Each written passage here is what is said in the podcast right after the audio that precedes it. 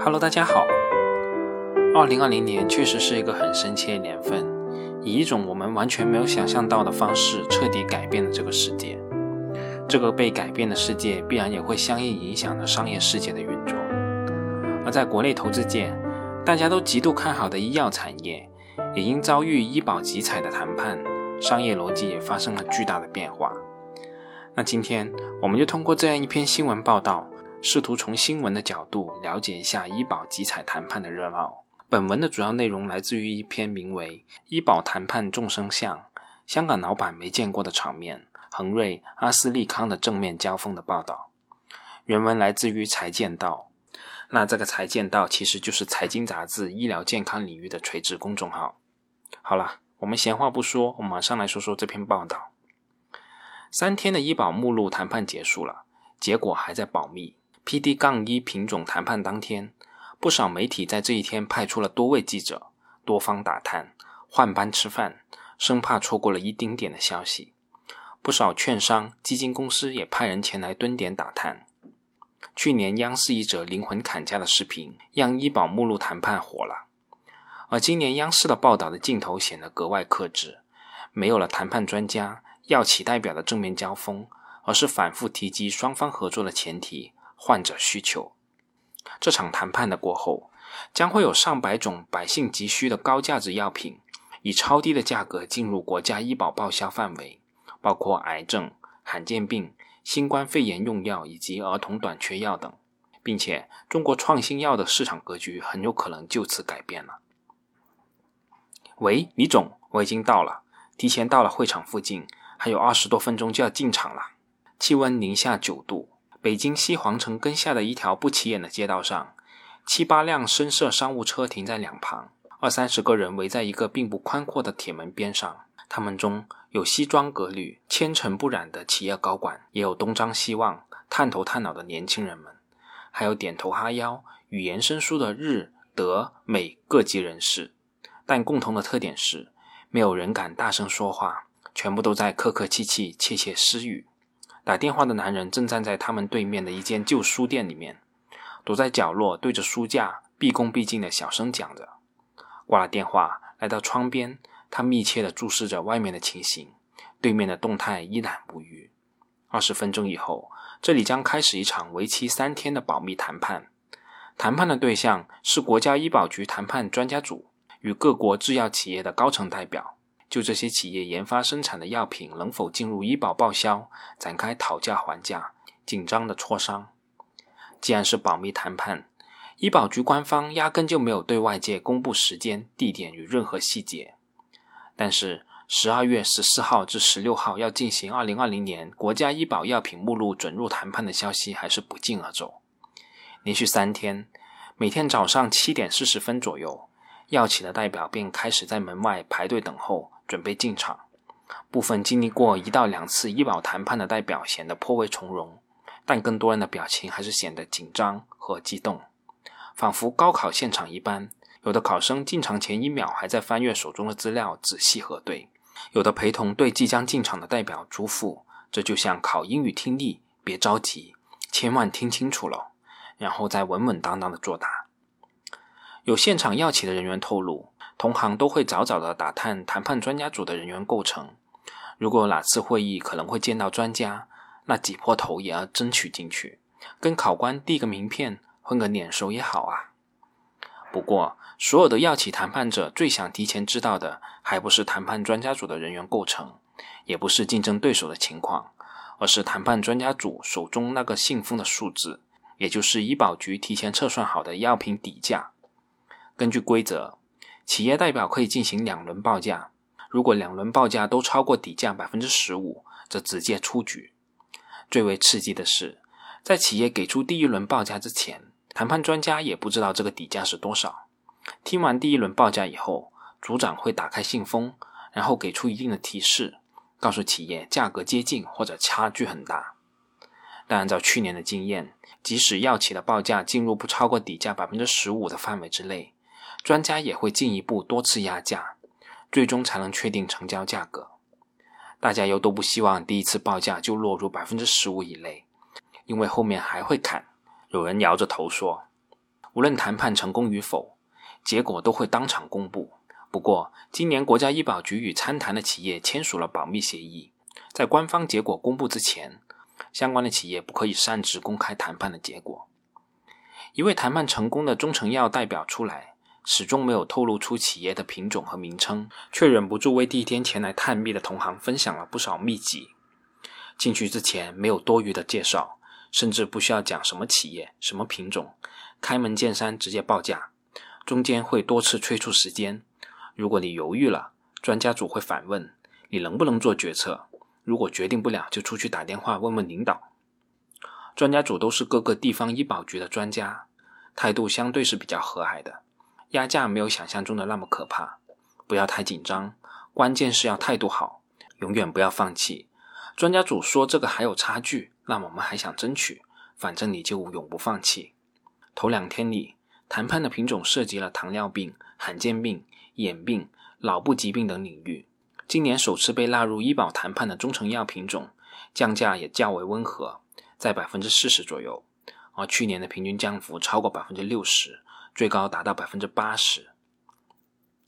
谈判进行到第三天，会场大门外的围观人数翻了一倍，对面书店的老板不厌其烦，搬来一个小木桩，白日里堵上了营业的门。这一天。正是谈判进行到气氛最为紧张的关键时刻，肿瘤药专场，特别是明星品种广谱抗癌药 PD-1，由三个本土企业恒瑞医药、百济神州、君实生物和四个跨国企业阿斯利康、百时美施贵宝、默沙东、罗氏同台竞争，正面交锋。如果说去年 PD-1 初次谈判的时候，大部分企业还没有搞清楚状况，那么今年。七位竞争者显然是有备而来的。早在一周多以前，行业内就流传了这样一份恒瑞医药研发进展电话会议纪要。根据其中的记录，有投资者提问：恒瑞的 PD-1 单抗降价如果超预期，是否会影响研发投入？恒瑞的回答是：降价不是公司的决定，是医保局的决定。业内对此认为，这其实是在一定程度上暗示，恒瑞已经拿到了超预期的价格区间。更有消息表示，恒瑞对外放出风声，PD-1 的年治疗费用很可能会压到三到四万一年。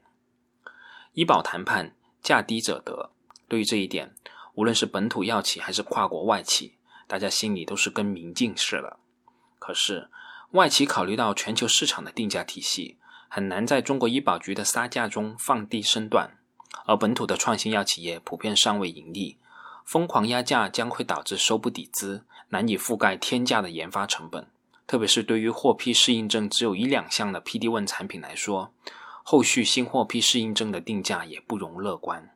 说来说去，事实上也只有恒瑞有足够的资本底气充分降价，而且目前在适应症数量上也可以与进口的欧药和 K 药相媲美。那其实我们可以看一下这几家企业的 PD-1 的代表产品。对于信达生物而言，它的单抗产品是信地尼单抗，它其实去年就已经进入了医保目录。进入医保后，年费用是二点九万，但它的适应症只有一项，就是三线治疗霍奇金淋巴瘤。那恒瑞医药的单抗产品是卡瑞利珠单抗，那它在进入医保目录前的年均费用是十一点九万。它国内的适应症有四项，分别为。第一种适应症是三线联合治疗霍奇金淋巴瘤患者；第二种适应症是一线治疗非鳞状非小细胞肺癌；第三个适应症是一线治疗晚期肝细胞癌；第四个适应症是二线治疗食管鳞癌。那百济神州的单抗产品是普雷利珠单抗，它在进入医保目录前的年费用是十点六九万。它的国内适应症有两项，分别为三线治疗霍奇金淋巴瘤，第二个适应症是二线治疗尿路上皮癌。那军事生物的单抗产品是特瑞普利单抗，它的年费用是九点四万，它的国内适应症只有一项，就是二线治疗黑色素瘤。百时美施贵宝的，是我们俗称欧药，它的年费用达到二十五点八万，它的国内适应症有三项。分别为二线治疗局部晚期或转移非小细胞肺癌，第二个适应症是二线治疗复发性或转移性头颈部鳞状细胞癌。第三个适应症是三线治疗复发性胃或胃食管连接部腺癌。那默沙东的单抗产品，我们俗称是 K 药，它也是国内适应症最多的一个产品，它的年使用费用达到二十八点七万。它的国内适应症有六项，分别为：第一项是二线治疗局部晚期或转移性黑色素瘤；第二项是一线联合治疗转移性非鳞状小细胞肺癌；第三项是一线治疗局部晚期或转移性非小细胞肺癌。第四项是一线治疗转移性鳞状非小细胞肺癌，第五项是二线治疗食管鳞癌，第六项是一线治疗头颈部鳞状细胞癌。那罗斯公司的单抗产品是阿普利珠单抗，它的年使用费用达到三十五万，它的国内适应症只有一项，就是一线联合治疗广泛期小细胞肺癌。那阿斯利康的单抗产品叫杜伐利尤单抗。它的年使用费用达到二十八点九八万元，它的国内适应症只有一项，就是二线治疗三期非小细胞肺癌。由于适应症较为广泛，恒瑞的卡瑞利珠单抗、默沙东的 K 药和百思美施贵宝的欧药在患者群众中呼声是最高的。在不少近期关于医保谈判的相关文章下面，我们都能看到祈祷这些药能进入医保的留言。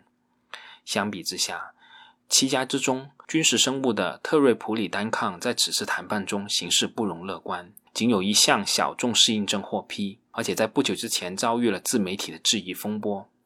但从反面来看，军事生物又是本土 PD-1 中国际化走的最靠前的，目前已经获得了美国 FDA 突破性疗法认定。随着后面几大适应症的受批，接下来海外市场的打开只是时间的问题。那在谈判当天。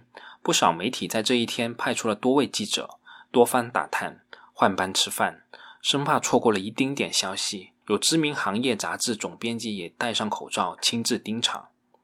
有眼尖的人看到，国家医疗保障局医药服务管理司司长熊先军当天两度下来楼下抽烟，但只停留了一两分钟，一根烟还没抽完，便又返回了谈判现场。大家还明显的感觉到，这一天的谈判的企业代表。普遍口风更紧了，一天下来，除了捕捉微表情，几乎都毫无实际性的收获。除了在场外盲猜，资本市场的异动也备受关注。当天，也就是十六号，百济神州的股价异军突起，一路上扬，开盘涨幅超过百分之四，午后又继续大幅上涨，截至收盘涨百分之八点五一。横盘数日的信达生物，在谈判日也上涨了百分之五点九四。被寄予厚望的恒瑞医药股价则一直盘整，收盘时还跌了一分钱。不过就在前一天，受重磅新药获批上市等利好消息的影响，医药一哥已经大涨了百分之七点六七。君实生物港股开盘平稳上涨，但尾盘跌去了百分之三点三四，收涨百分之二点八四。尽管在理性上理解，这个时候的股价变化可能只是常规的操盘手法，不必过分解读。但毕竟资本市场的嗅觉最为灵敏，任何一点风吹草动，在紧张的氛围中都会被放大。不少声音开始猜测，资本市场的表现是否已经预示着当天谈判的结果。恰逢军事生物总经理助理当天下午发布了一条简短的朋友圈，部门团建冯大雪被拿来揣测谈判的结果。直到晚上的六七点钟，终于有具体的消息传到现场。称恒瑞医药确实进入了医保，以三千元一支的价格拿下了全部四个适应症，年治疗费用在四点五至五万元左右，明显高于预期的三到四万。这一消息也被多个媒体报道，但就在大家以为结局尘埃落定之时，几个小时之后，又有不同的媒体陆续爆出，百济神州和军事生物分别以三万元和三点七万元的价格进入医保，而外企则全军覆没。直到深夜，还有一家本土企业的医保部门的人员向记者询问：“听说另一家竞争对手以低价进去了，是真的吗？”后来，据媒体报道，七个 PD-1 药品被分到不同的组别，上下午交错进行。其中每个 PD-1 药品，专家组都会分别测算出价格，分别谈判，制定这样的规则，是因为七款 PD-1 各自的适应症虽然有重叠，但并不相同。这也佐证了今年并非只有价低者得，进入医保的 PD One 很可能不止一家。而到了十七日，药中茅台、恒瑞盘中一度涨停，截至收盘涨幅百分之八点四二。虽然在过去两年多，恒瑞医药的市值已经翻了四倍，但近十年里只有三次涨停，近五年里更是没有一次。资本市场迅速的用脚来投票了。每个参与的企业最多只能派出三名代表参加谈判。一般来说，外企带队的人都是负责政府事务及市场准入方面的 VP，如阿斯利康的中国副总裁黄斌；而本土药企则倾向于最高领导带队上阵，如中国生物制药的 CEO 李一。有人看出，军事生物甚至是由董事长熊俊亲自出马。不知这些企业高管有没有想过，在谈判结束走出会场时，应该以什么样的情绪示人？反正走出那扇大门的人，似乎都很难做到表情管理。其中有的人嘴角抑制不住上扬，与随从谈笑自若，并合影留并合影留念。去年被灵魂砍价的阿斯利康中国副总裁黄斌，今年出场时表情则喜不胜收，甚至点上一根香烟，大方的与现场的媒体聊了几句。有人问聊得怎么样？黄斌答：“看我表情。”几个品种？很多很多。是什么药？进去了吗？我们什么都有，有的进了。与去年气氛比怎么样？有灵魂砍价吗？没赶上。最后在一阵哄笑与祝福声中，坐车扬长而去。如果说这个世界上快乐与悲伤的额度都是有限且持平的。那么有一些人喜出望外的时候，必定有另外一些人正愁容满面。有的企业代表结束以后，则是眉头紧锁，脸色铁青，一言不发便匆匆离开；有的人则满是失落，甚至红了眼眶，纷纷猜测这样的表情背后，一定是价格被压得太低，无法接受而导致谈判失败了。熊先军此前也曾公开表露过，社会和药企对谈判要有合理的预期。今年可能成功率不会太高，仿佛在谈判前几个月就打下了一针预防针。须发发白的中国生物制药 CEO、前摩根大通中国掌门李一走出会场以后，径直离开人群，走向车前，但又突然停下来，意味深长地回头望向自己刚刚走来的地方，掏出手机，高高举起，对着全国人大会议中心的大门拍了一张照片，这才转身上车。有人打趣。老爷子怕不是要发朋友圈吧？旁边随行的人解释道：“老板是香港人，没见过这种场面。”而在那个书店里打电话的男人，谈判结束后背起双肩包，脚步轻快地离开了西皇城跟北街。几步之后，不忘回头，冲着依旧守候在大门外焦急等待的朋友，弯起胳膊做个握拳状，笑着喊了声“必胜”。谈判的最后一天，大约进行到晚上七点左右结束。大门外只剩下小部分的行业媒体，大门外只剩下小部分的行业媒体，券商和基金公司的人员还在坚守。人群中突然有人喊了句：“哎，要不我们合个影吧？”“好啊，好啊，我也想说。”“对，也是缘分。”一位清华大学经管专业的大四同学也来替老师打探消息了，主动提出做摄影师帮忙拍照。随着咔嚓的一声，相机键按下，大家纷纷放下了相互间的打探。猜忌与提防变得惺惺相惜，这时候才发现自己努力搭讪攀谈的药企人员，原来也是媒体同行，不禁相视一笑，挥别道：“明年再见。”惊心动魄的医保谈判终于尘埃落定，接下来的一周是医保局与企业确认签约的时间，预计最晚到月底前，新一轮的国家医保目录调整名单就将挂网。待结果公布之日，想必在场的所有人都会回想起。北京西皇城根下的日子，并再次品味那些发生在大门外的对话与表情。好了，这篇报道我就给大家说到这里。这一期节目应该也是我在二零二零年给大家录的最后一期节目。那在这里祝大家在新的一年里一切顺利，身体健康。好了，这次就先到这里，我们下次再见吧。